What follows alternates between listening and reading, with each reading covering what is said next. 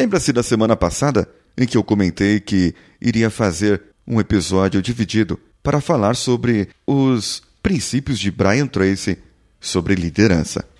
Lembrando que as pessoas não precisam ser boas para ser líderes. Isso deve estar dentro de você. Isso deve ser nato.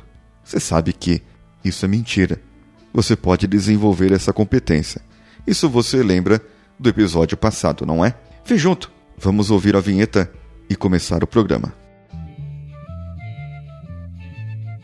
Você está ouvindo Coachcast Brasil a sua dose diária de motivação.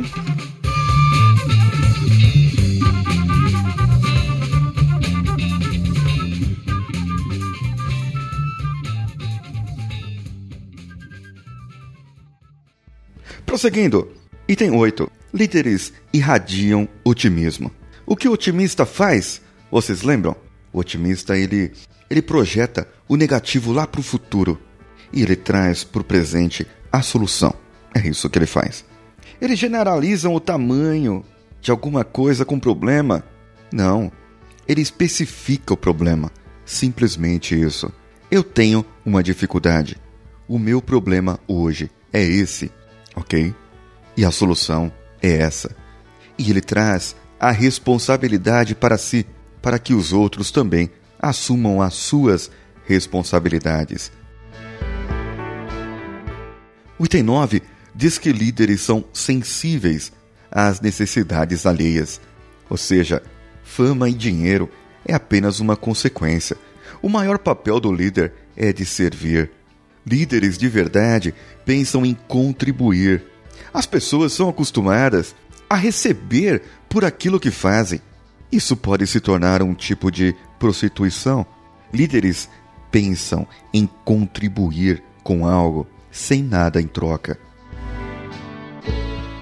Item 10. Líderes se recuperam rapidamente de reveses inevitáveis. Quanto mais tempo gastar com um problema, menos tempo está vivendo o propósito da sua vida. Portanto, os bons líderes, os excelentes líderes, eles desenvolvem uma habilidade de sumir com o problema. Como? Eles traçam um plano, traçam uma meta. Aquele problema passa a ser um desafio, uma meta a perseguir. Delega e traça um plano e aquela pessoa passa a não ter mais esse problema. Ou você desenvolve essa habilidade, ou continuará sendo um líder infeliz para o resto da sua vida. E por ser líder, o item 11 diz que líderes possuem seguidores. Não estou falando de quantos seguidores você tem no Twitter, no Facebook, no Instagram, para seguir aquelas suas frases que você coloca. Não, não é isso. Estou falando de onde você está. As pessoas lhe seguem? São cegas? Ou elas entendem o seu propósito? Elas entendem o que você quer? Ou elas apenas te seguem? Porque você está dando algo para elas. E não estou falando de drogas nem nada, mas de recompensa monetária, de cenourinhas, de esmolas, de coisas que te dão apenas por um momento para que você o siga. É, meu amigo, se você é esse tipo de líder, você está se tornando o que há de pior no mundo.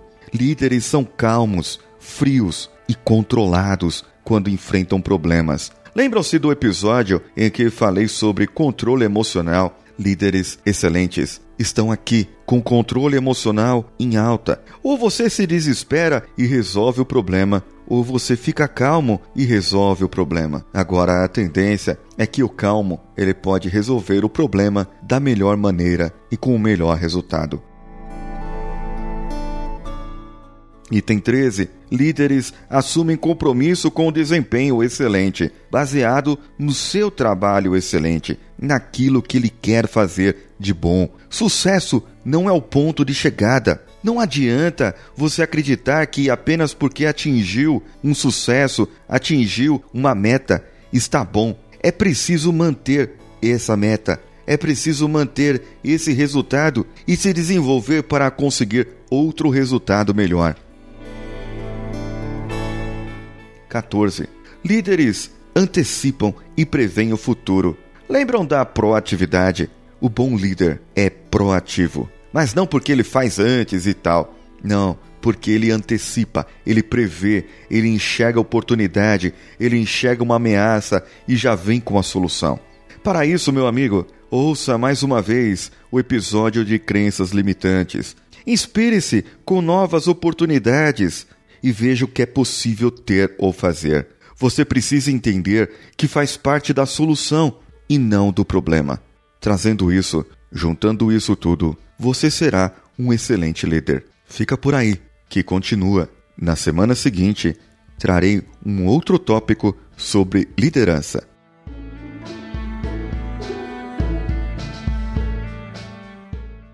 Termino aqui com uma frase motivacional, tipo o bom dia da Ana Maria Braga.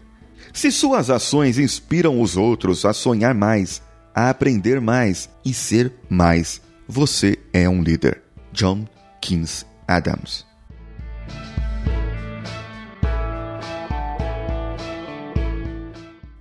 Hoje eu saí mais cedo do trabalho e pude ir para a Galeria Pajé, onde eu adoro ir, atrás de umas bugigangas. Só que eu não achei nada legal. Aí cheguei em casa, coloquei o sistema de som aqui para funcionar e começar a gravar alguns episódios que estavam atrasados. Quando de repente a senhora Siqueira me liga pedindo para eu ir à minha sogra. Eu iria a pé mesmo, mas quando eu ia sair, começou a chover e resolvi não ir mais. Ela veio para casa com as crianças e acabamos indo para um supermercado.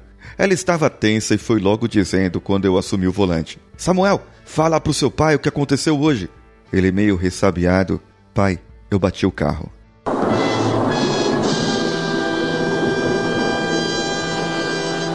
Eu zen, eu estava zen, não fiquei nervoso e respondi: Alguém se machucou. Mas peraí, como isso aconteceu? Conta pra gente, Samuel. É, Samuel, tudo bem com você? Tudo, eu sou seu filho. Por que você não me chama de filho? Ô filho, tá tudo bem com você? Tá. Então tá bom.